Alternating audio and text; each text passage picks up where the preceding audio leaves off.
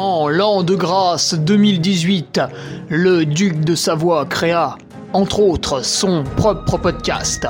Celui-là même. Depuis, il perdure, traversant le temps comme une épée à deux mains traverse les côtes d'un pourceau. Car, fatigué d'entendre la même soupe servie encore et encore par de vils faquins sur de fades et disgracieuses vidéos YouTube, il dut innover proposant sa parole, parfois grossière, parfois téméraire quelque peu, incisive mais toujours issue d'un vécu, le duc, sur un format plus ou moins long que lui seul décide, en tant que monarque, traite dans son infinie bonté d'une questionnette qui te taraude. Car il est comme ça, notre duc, humaniste, amoureux du vivant, la main sur le cœur, il veille sur son duché. Puisses-tu, ici, passer un bon moment assis en tailleur au coin du feu ou cavalant sur ton fidèle destrier vers de nouvelles aventures. Pose donc cette hallebarde, débarrasse-toi de ton home et nettoie les taches de sang de ce visiteur qui, troublant ta quiétude, s'est vu embrasser le mur afin de savourer pleinement la divine parole. Paix sur terre, mon ami, et allons-y!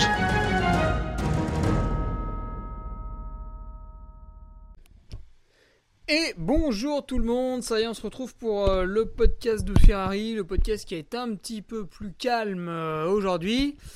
Pourquoi un petit peu plus calme aujourd'hui? Eh bien parce que il y a eu avant la course de l'UTMB 30 jours de podcast quotidien à retrouver sur Patreon.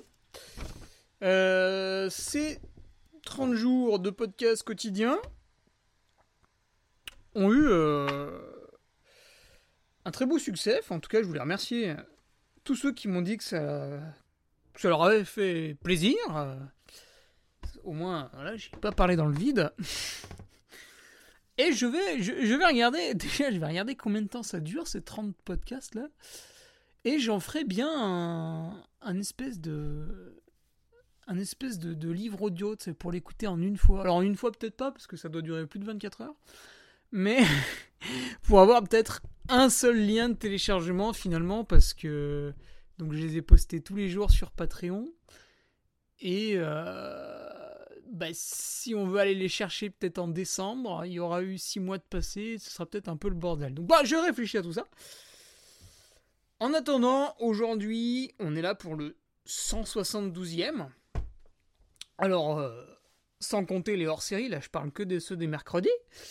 172 et c'est une question. Ah oui, je suis retourné chercher une, petite question, ça faisait longtemps, d'Anthony Kenyek, qui doit se dire ah tiens, s'il m'a envoyé le mail il y a assez longtemps, euh, qui nous demandait le flow, est-ce un mythe ou une réalité? Donc une question qui va très clairement être en lien avec la drogue. C'est une bonne question et en fait je l'ai choisie cette question parce que je vais m'appuyer sur ce que j'ai vécu pendant, pendant cette UTMB 2022 qui s'est bien passé. Alors, je suis pas là pour faire un retour euh, sur la course. Je ferai une euh, petite vidéo YouTube euh, rigolote, hein, pour s'amuser plus tard, peut-être demain, et un retour un peu plus sérieux en podcast pour les patriotes vendredi, ce vendredi. Aujourd'hui, je vais te parler plutôt de l'état d'esprit qu'il y a eu pendant ce UTMB que Anthony euh, pourrait éventuellement qualifier de, de flow. Alors, tout d'abord, je n'ai pas pu le faire la semaine dernière parce que le podcast numéro 171 a été enregistré conjointement avec Thomas Laure Blanchet. Euh, grâce au dispositif euh, Run Advisor, qui est une application pour les runners qu'ils ont sorti.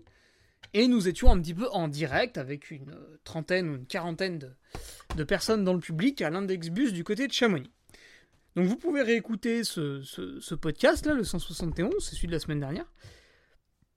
Il y a pas mal de petits tips pour, pour une avant-course, et c'est pas parce que l'UTMB est passé qu'on n'a a plus de course. Hein. Là, euh, qu'est-ce qui va arriver? Pour ceux qui aiment l'ultra, hein, je parle.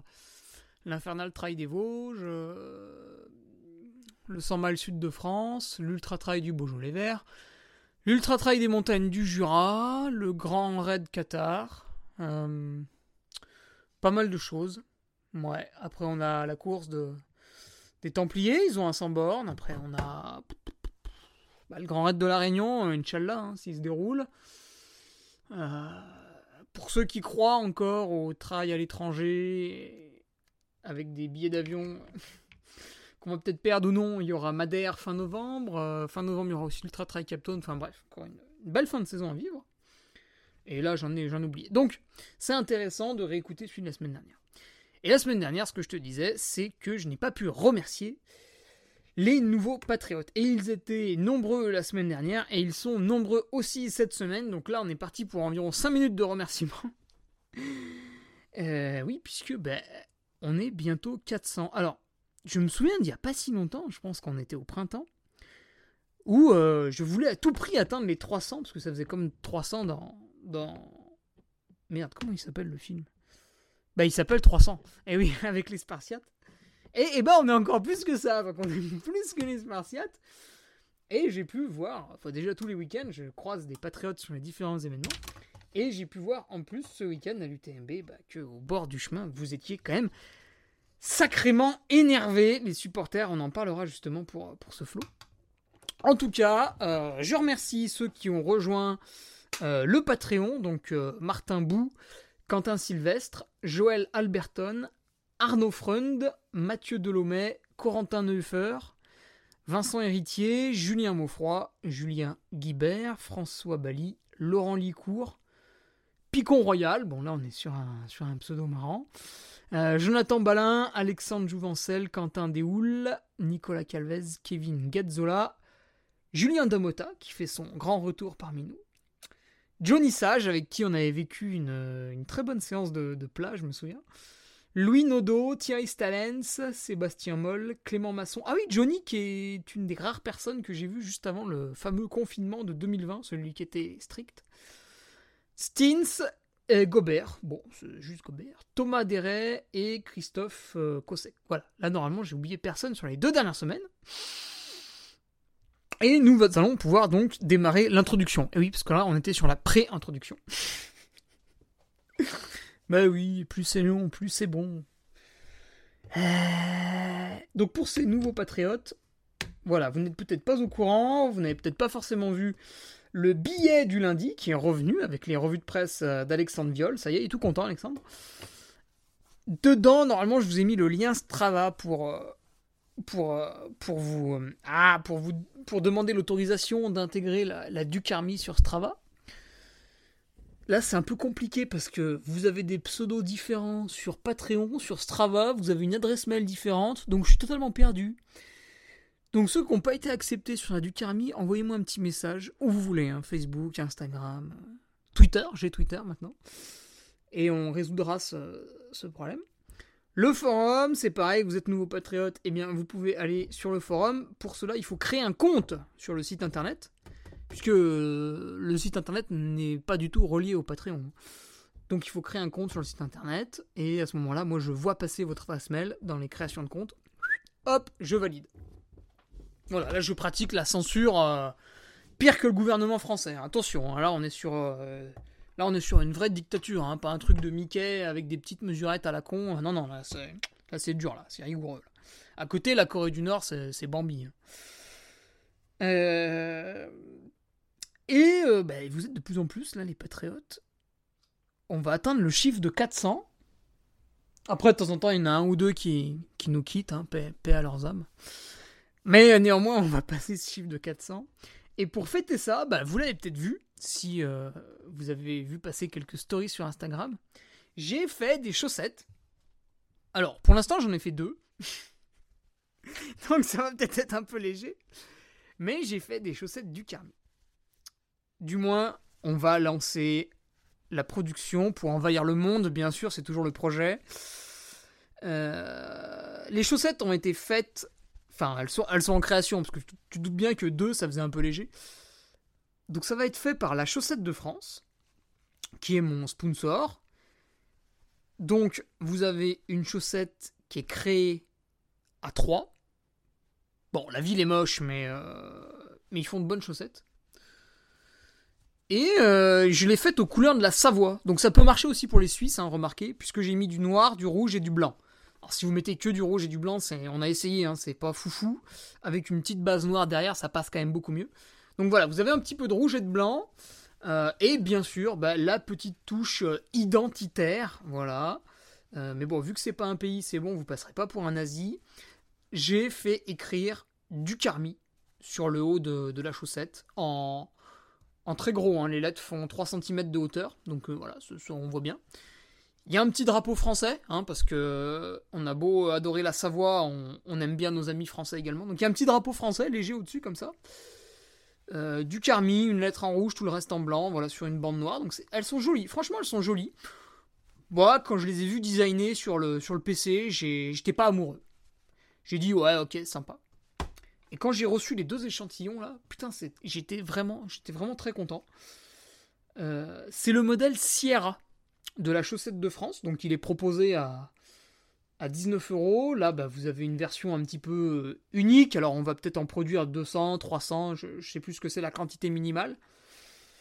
Euh, et euh, on, va, on, va, on, va, on va faire un geste. La chaussette de France, c'est mon sponsor. Ça leur fait plaisir de, d'entrer eux aussi, comme Broubeck, hein, qui nous a fait quelques t-shirts dans le, délire du Carmi. Donc, on pourra les proposer un tarif légèrement inférieur.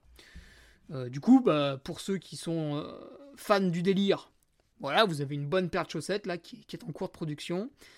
Et pour ceux qui n'en ont rien à mais qui aiment le modèle Sierra de chez la Chaussette de France, eh ben vous aurez une petite ristourne quoi sur, sur le catalogue habituel.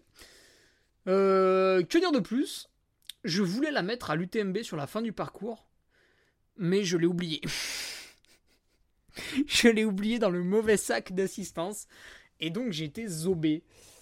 Et d'ailleurs, je reviendrai en détail là-dessus, mais du coup, je n'ai pas pu rechanger. Alors, de chaussures, c'était pas très grave, j'avais pas envie de quitter mes Olympus, mais je n'ai pas pu rechanger de chaussettes et renoquer mes pieds parce qu'en en fait, on s'est gouré de sacs attrayants. Donc, tu vois, comme quoi, des fois, des erreurs bêtes peuvent survenir. D'ailleurs, on reviendra là-dessus euh, dans le podcast vendredi sur euh, comment l'UTMB s'est déroulé et qu'est-ce qu'on peut envisager à l'avenir.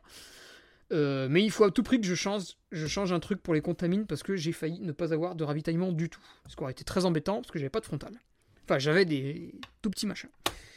Bref, ça c'est dit. Je vais lancer une petite cagnotte Ulule pour la création des chaussettes. En aucun cas, c'est une demande de don puisque quand vous souscrirez, euh, vous allez. c'est une prévente de chaussettes en fait. C'est juste que pour créer 200 ou 300 modèles, la chaussette de France ont beau bien aimé le, duc de Savoie, mais euh, il faut que le duc de Savoie avance un peu l'argent et, ça fait une petite somme quand même. Donc, euh, donc on va faire avec des préventes. Ce sera plus facile. Alors, ensuite, euh, l'UTMB est à peine fini, que j'ai déjà des projets pour 2022. Des projets pour l'UTMB, hein. tu te doutes bien que la géopolitique ne m'intéresse pas. Moi, je suis quelqu'un de simple. Mettez-moi une forêt, un UTMB, c'est bon, je, tiens 60 ans. Et euh, donc je suis très content. Et le podcast quotidien après la course, eh ben, c'est une des idées pour l'an prochain. Parce que l'an prochain, je pense que je vais faire un peu la même préparation. Du coup, un podcast quotidien avant la course, ça va peut-être être un peu répétitif. Mais c'est vrai que certains m'ont alerté sur l'après-course. Alors, on peut s'en foutre et euh, se vautrer dans le sucre et la luxure. Mais on peut aussi voir l'après-course comme un moyen de, se fixer un deuxième objectif dans l'année. Et c'est vrai que c'est un petit peu ce que j'avais fait en 2019. Après l'UTMB, j'avais enchaîné 4 semaines après sur mon record de, de D+, des mois en 24 heures, et je l'avais bien réussi. Donc pour l'an prochain, pourquoi pas sélectionner une autre course en fin de saison et proposer 15-20 jours après la course de podcast quotidien pour montrer comment on récupère, du mieux possible. Enfin voilà, il y aura là encore plein de choses à dire, je pense. Euh, cette année, je n'en suis pas occupé, je comate sur mon lit, j'attends que la vie passe. L'an prochain, on pourra faire un truc sympa. Néanmoins, cette année, j'ai quand même encore un dossard en fin d'année. Alors peut-être que j'en accrocherai d'autres en novembre-décembre. Mais ce qui est sûr, c'est que j'ai mon dossard pour l'Endurance Trail, dossard de 2020 que j'ai laissé courir. Euh, je m'en suis rappelé en juillet d'ailleurs que j'avais ce dossard. Pour l'endurance trail, ouais. Donc, euh, on va enchaîner là-dessus. Voilà. Et je vais essayer des petites choses à l'endurance trail. Euh. En tout cas, je suis content d'aller à Millau, ça fait longtemps. L'introduction est terminée. Voilà, 13 minutes 40, hein, je pense que tu es très content. Et donc, Anthony, on va pouvoir y aller pour ta question. Le flow, mythe ou réalité? Avant cela, je bois de l'eau. Faites gaffe, dans 20 ans, il n'y en aura plus. Ceux qui ont la ref, n'hésitez pas. Euh, Qu'est-ce que c'est que ça? Ah oui, c'est mon brouillon. Euh, le flow, mythe ou réalité? Alors, le flow, déjà, qu'est-ce que c'est? Kezako. Le flow, c'est un état, d'esprit un peu second. Donc ceux qui consomment régulièrement des opiacés euh, voient tout à fait de quoi je parle. Mais ça se retrouve aussi en sport. Par exemple, vous allez courir. Bon, je pense qu'il faut quand même courir un certain temps. Imaginons que vous faites une sortie longue de 3 heures sur un parcours que vous connaissez un petit peu. euh, et puis aujourd'hui, vous vous sentez bien, vous pensez à deux trois trucs au début de votre run, puis finalement votre esprit il divague, il divague, il divague. Et puis euh, d'un coup, vous vous, percutez, vous, sortez de cet état d'esprit, et vous vous dites, oh putain merde, mais j'ai déjà fait 20 bornes, 1000 de dénive et tout là, en 2h15. euh. D'un coup, en fait, vous sortez de cet é- de- vous, vous vous réveillez en fait. Donc vous étiez en train de courir, alors évidemment vous ne dormiez pas puisque vous étiez en train de courir, en train de faire attention, vous avez posé les pieds, etc. Mais tout ça était mécanique, tout ça c'est parfaitement enchaîné et vous n'avez pas vu le temps passer. Pour moi, le flow, c'est ça. Et c'était agréable, évidemment, quand vous êtes en souffrance, vous voyez le temps passer. Voilà, je prends par exemple, après la course, euh, ma mère et ma copine se sont occupées d'un de mes pieds, je me suis éclaté un orteil, donc euh, l'ongle a- L'ongle n'a pas sauté en fait, il tient encore par une petite partie, mais la base a sauté, donc ça fait mal, il y avait des poches de sang, etc. Donc elles se sont amusées à planter une aiguille dedans pour vider tout ça. Euh, ça a fonctionné, ça a duré 10 secondes, mais je peux te dire que ces 10 secondes, je les ai vues passer. Eh bien, quand tu cours et que tout est facile, tu rentres dans un état d'esprit où tu n'as même pas conscience de ce que tu fais, tu saurais même pas dire à quelle vitesse tu allais, à quel, à quel mètre par heure tu gravissais la côte, euh, tu, euh, tu es dans le flot, quoi, tu, tu te laisses porter. Eh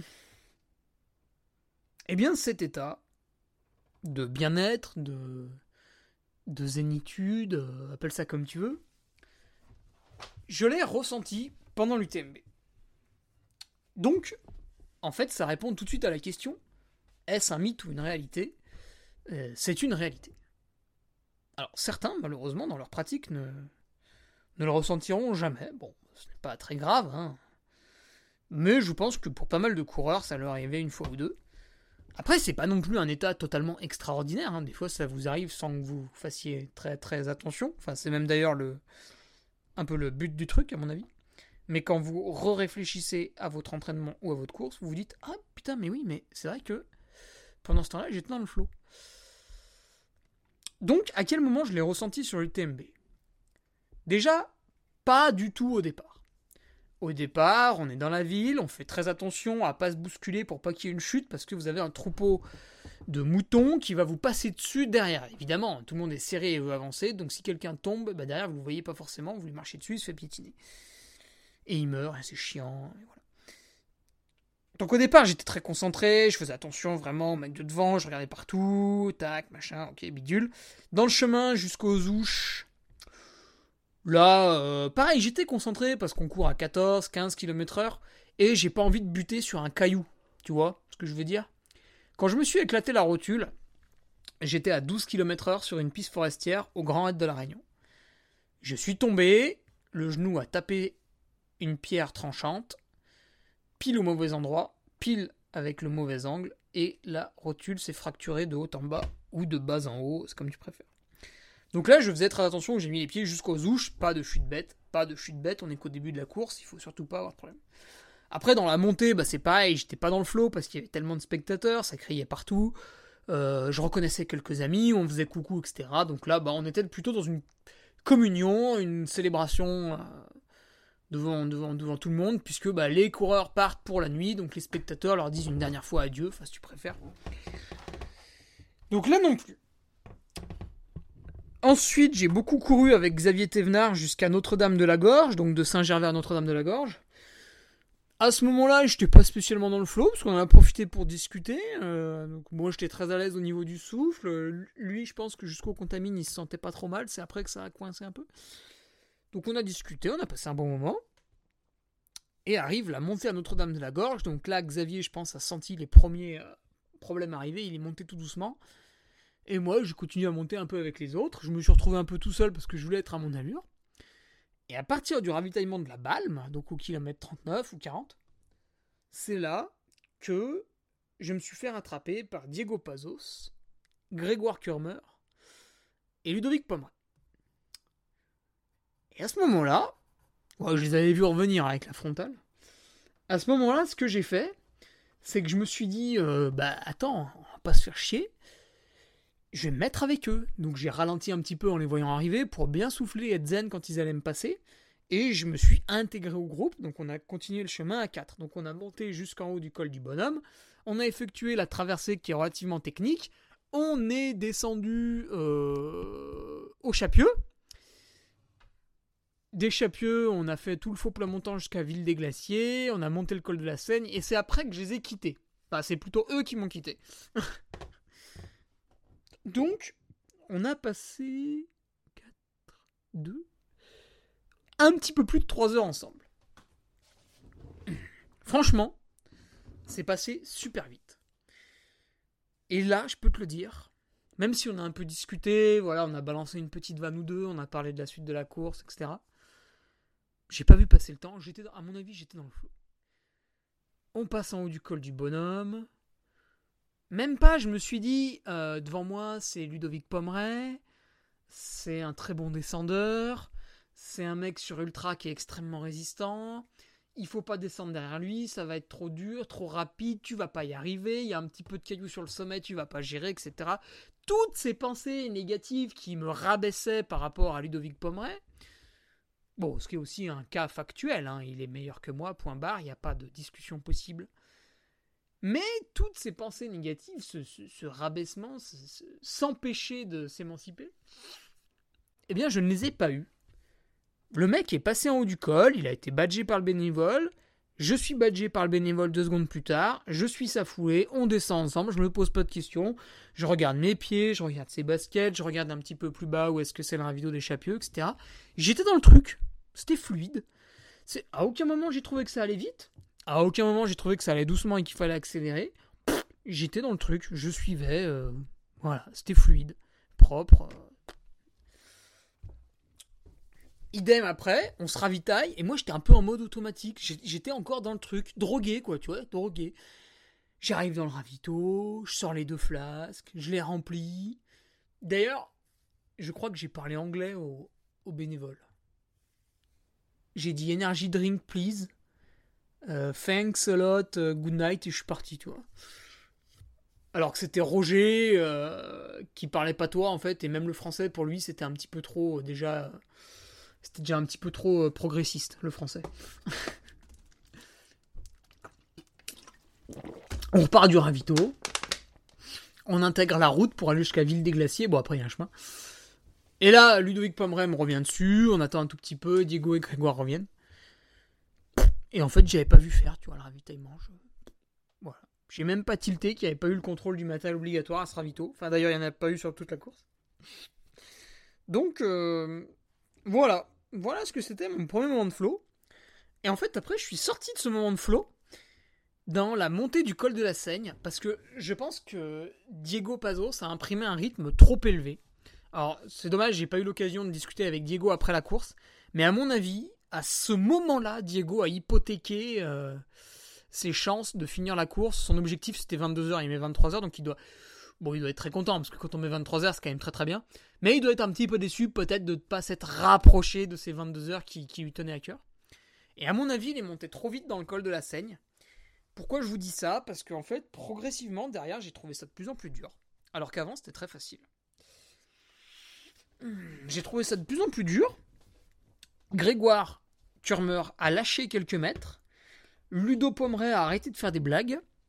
Il a même dit à un moment donné euh, Ouais, ouais, bah si vous voulez courir, allez-y, moi ça me va bien comme ça là. Mais bon, finalement, on n'a pas couru. Donc je pense que on était tous les trois dans le dur, sauf Diego qui se sentait très très bien encore à ce moment-là. Et l'erreur qu'il a faite, que nous aussi on a dû faire, on aurait dû se concerter, on aurait dû dire Putain, écoute Diego, là on sent qu'on est un peu juste. Euh, peut-être il faut qu'on reste unis encore jusqu'à Courmayeur. On va ralentir un poil. Qu'est-ce que t'en penses hein? On est 11, 12, 13e, 14e. C'est très bien, on va attendre que les autres sautent devant, on, aurait dû faire ça. Et donc ça m'a sorti de mon flot un petit peu.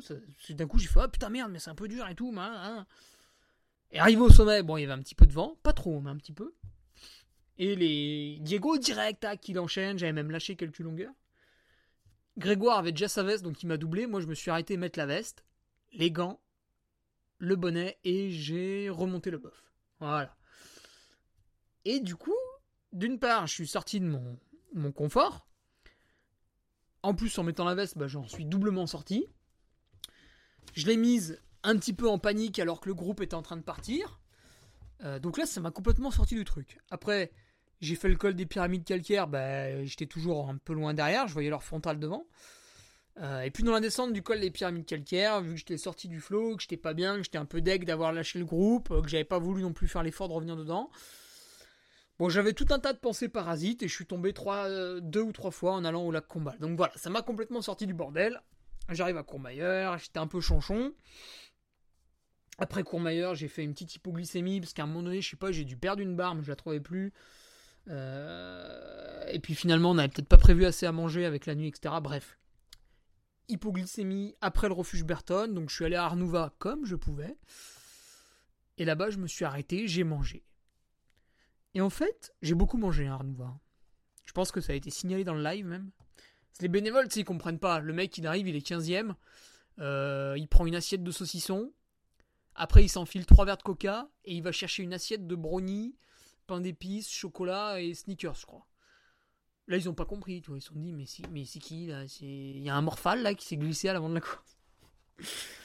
j'étais, puis j'étais blanc, j'étais pas bien. Et je me suis dit, ouais, il faut manger, parce qu'après le grand col ferret, machin tout. Je repars monter le grand col ferret, donc là j'étais un peu deg, je me suis dit, putain, merde, ça, putain, ça y est, ça va pas et tout, je finis loin. Donc que des pensées négatives, encore une fois. Et puis finalement, dans ce grand col ferret, bah, je monte avec Robert Reinal, avec Mimi Kotka, et puis deux autres Gugus là qui m'ont doublé. Donc en fait, je retrouve un peu, tu vois, l'esprit de groupe. Finalement, je suis un peu accompagné dans la montée, même si on n'a pas fait ensemble. Il y avait 2-3 mètres d'écart à chaque fois, mais voilà, il y a d'autres coureurs. Euh, le petit train s'entraîne, voilà. Et ça m'a fait revenir un peu dans cet état que j'ai eu toute la descente, au moins jusqu'à Champais. Et ça, c'est une partie. Ça fait déjà deux ans qu'elle me réussit bien. J'ai regardé sur Live Try et sans faire exprès, je suis dans le même temps que Dan. Enfin, il met 1h1, je mets 1h2 pour faire Grand Col Ferret à la Foulie. Donc je suis agréablement surpris. Euh, parce que je me suis pas forcé. En fait, j'ai basculé euh, du Grand Col Ferret. J'avais déjà ma veste, mes gants, mon bonnet et mon bof dans la montée parce qu'il y avait énormément de vent. Je bascule, j'attaque tout de suite à descendre. Euh, je double deux mecs, là, les deux que je connaissais pas trop, là. Enfin, et Mimi Kotka aussi. Donc j'attaque à descendre dans une position confortable parce que je suis déjà couvert. Euh, qui plus est, je double de mec, donc je me dis, bah en fait non, je suis pas si ridicule que ça. Et hop, je retourne dans un état de bien-être euh, et je cours jusqu'à la folie. Et franchement, j'aurais du mal. je me souviens mal de, du chemin, tu vois, dans cette partie. Je me souviens pas trop parce que j'étais un peu ailleurs, tu vois, ça, ça courait tout seul dans la descente, enfin le plat à la fin. Donc euh, voilà, deuxième moment de flow. Et après, Champet est revenu au moment de souffrance. Alors, ça, je l'explique de deux façons. Première façon, ce moment de souffrance, il est revenu parce que ça fait mes deux premières participations à l'UTMB. À chaque fois, après Champet, il y a eu un blackout. Donc là, si tu veux, je ressors de Champet plutôt bien parce que j'étais 12ème et j'étais en train de remonter sur le 11ème.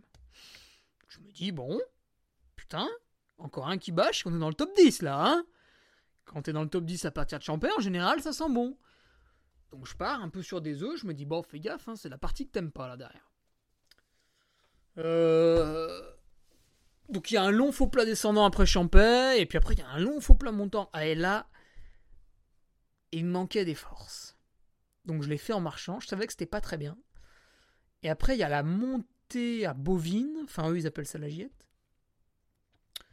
euh, c'est pareil. J'étais pas top top. Je me suis et en fait vu que j'ai senti que j'étais pas top top dans la montée, je me suis arrêté deux fois une minute. Tu vois, j'ai laissé courir le chrono une minute, je me suis arrêté, soufflé, reparti. Ça a fait du bien. Du coup, je suis arrivé au sommet, il n'y a que Giulio Ornati qui m'a remonté. Et je me suis dit, bon, Hugo, t'es, mal monté, hein, clairement. Mais c'est pas pire. C'est pas comme les deux autres années où c'était lamentable.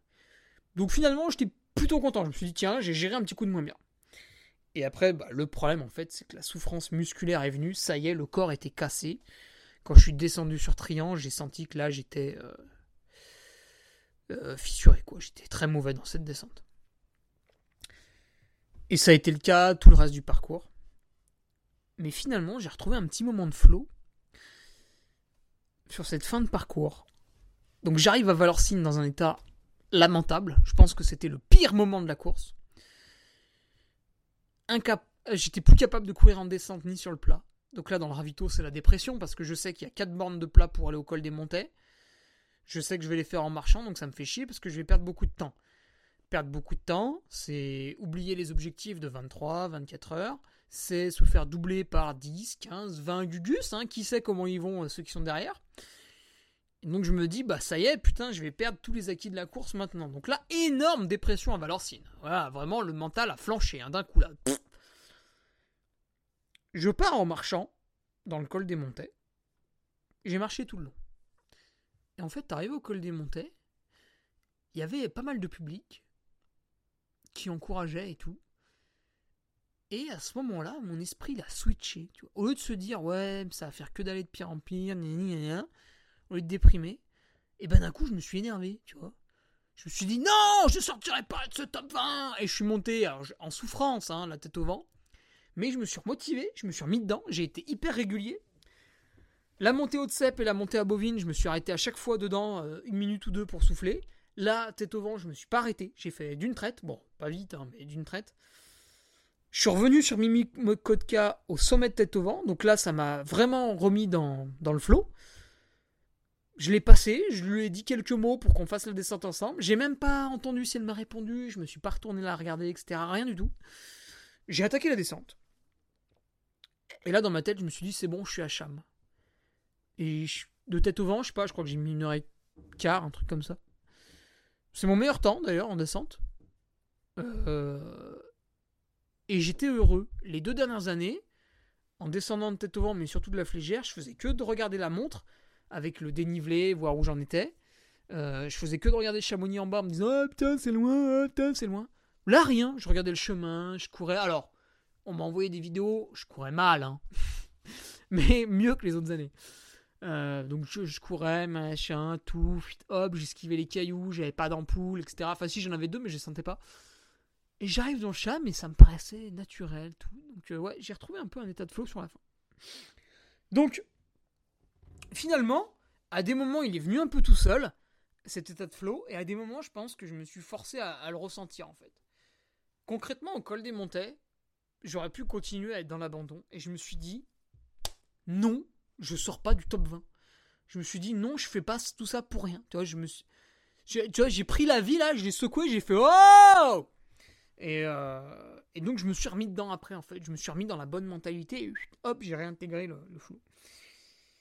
Donc on peut, peut-être se forcer un peu à le ressentir. C'est vrai qu'au début, je l'ai ressenti naturellement en faisant euh, finalement, en suivant finalement trois copains quand on fait un run.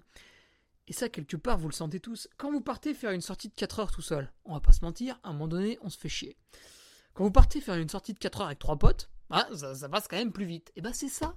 C'est ça le flow. C'est quand ça passe tout seul, quand on voit pas que c'est dur. Et ça, ça arrive quand on est, un, en forme, enfin pas en souffrance, et deux, quand on a des gens qu'on aime bien avec nous. Voilà, en général, ça se passe bien. Euh, autre exemple, vous passez euh, votre journée au travail, Hein, on va tous, être d'accord pour dire que c'est quand même un petit peu long. Vous passez la journée avec des potes à faire un barbecue et à glander dans le jacuzzi. Euh, vous attaquez le barbecue à midi, vous finissez le jacuzzi à 19h. Vous n'avez pas eu passer la journée. Donc là, c'est pareil. Du coup, ce que je pense, c'est qu'en fait, vous pouvez programmer votre entrée dans un état comme ça de, de flow, par exemple, en décidant de faire une partie d'un ultra trail avec des copains. Voilà, imaginons, euh, voilà, vous êtes, deux potes là engagés au 100 miles sud de France. Vous avez un niveau à peu près similaire. Vous dites, ah putain, euh, ouais Simon, écoute, euh, oui, qu'est-ce qu'il y a Romain Eh ben, tu mets combien de temps toi pour le 100 miles? Bah écoute, je vais mettre 36 heures, je pense. Ah putain, ouais, moi aussi, je vais peut-être essayer de faire moins de 40, machin, bidule, tout. bah tu sais quoi, on va partir ensemble jusqu'à la première base de vie pendant 50 bandes. Bon, j'ai n'importe quoi, je connais pas le parcours. Et ben voilà, là à ce moment-là, vous allez euh, vous forcer à rentrer dans l'état de flow. Alors il y aura toujours les citations du départ, mais derrière vous allez vous retrouver plus ou moins tout seul avec votre pote et ça va rentrer tout seul. Euh, et après, bah, il faut aussi être conscient que c'est pas parce que vous êtes rentré dans un état de, de flow, de bien-être, etc., que vous n'allez pas en ressortir. Eh oui, avec les événements extérieurs. Euh, vous tombez, vous faites mal, vous tordez la cheville, bon bah là, vous allez immédiatement sortir du flow. Euh, vous faites une fringale, euh, voilà. C'est quand, euh, vous arrivez au ravito, c'est pas tout à fait comme vous l'avez imaginé, ou il est 2 km plus loin, ou des choses comme ça. là, vous allez sortir du flot. Donc, ça marche dans les deux sens en fait. Je pense qu'on peut se forcer à y entrer, et on peut aussi être forcé à en sortir, malheureusement. Donc voilà, je vais te laisser là-dessus pour ces divagations qui finalement sont plus philosophiques qu'autre chose. En tout cas, tu vois, Anthony, c'était une bonne question. Et on se retrouve la semaine prochaine sur SoundCloud, sur Spotify pour le podcast numéro 173, mercredi prochain. En attendant, pour les patriotes, vendredi, vous aurez un retour euh, précis sur l'UTMB et les petites choses à améliorer. Lundi prochain, la revue de presse. Il euh, n'y a pas grand chose en trail là. Ah si, ici, il y a le Swiss Pix, mais c'est à peu près tout. Et euh, ben, on se retrouve mercredi prochain pour le podcast hebdomadaire. Voilà, c'est le gros rendez-vous. Allez, salut, excellente semaine à tous, bonne récup à ceux qui étaient sur les courses de l'UTMB, et peut-être se reverra-t-on, euh, pour moi, micro en main, sur euh, les prochains week-ends qui vont être très animés pour moi. Allez, salut. Tu viens d'écouter le podcast du Duc de Savoie. Si tu souhaites approfondir avec de pertinents articles d'éminents spécialistes, rejoins le Patreon. Tu feras ainsi partie, en tant que fidèle patriote, de la très prestigieuse Duke Army. Si l'humour est ton leitmotiv et que tu n'as peur de rien, viens sur l'Instagram. Si tu veux espionner le duc, car tu es vil et sournois, son Strava est également à ta disposition. Enfin, si tu es vieux, presque sénile et ou débute dans les réseaux sociaux, contente-toi de suivre sa divine page Facebook, les liens sont dans la description, que Dieu te garde, et à la semaine prochaine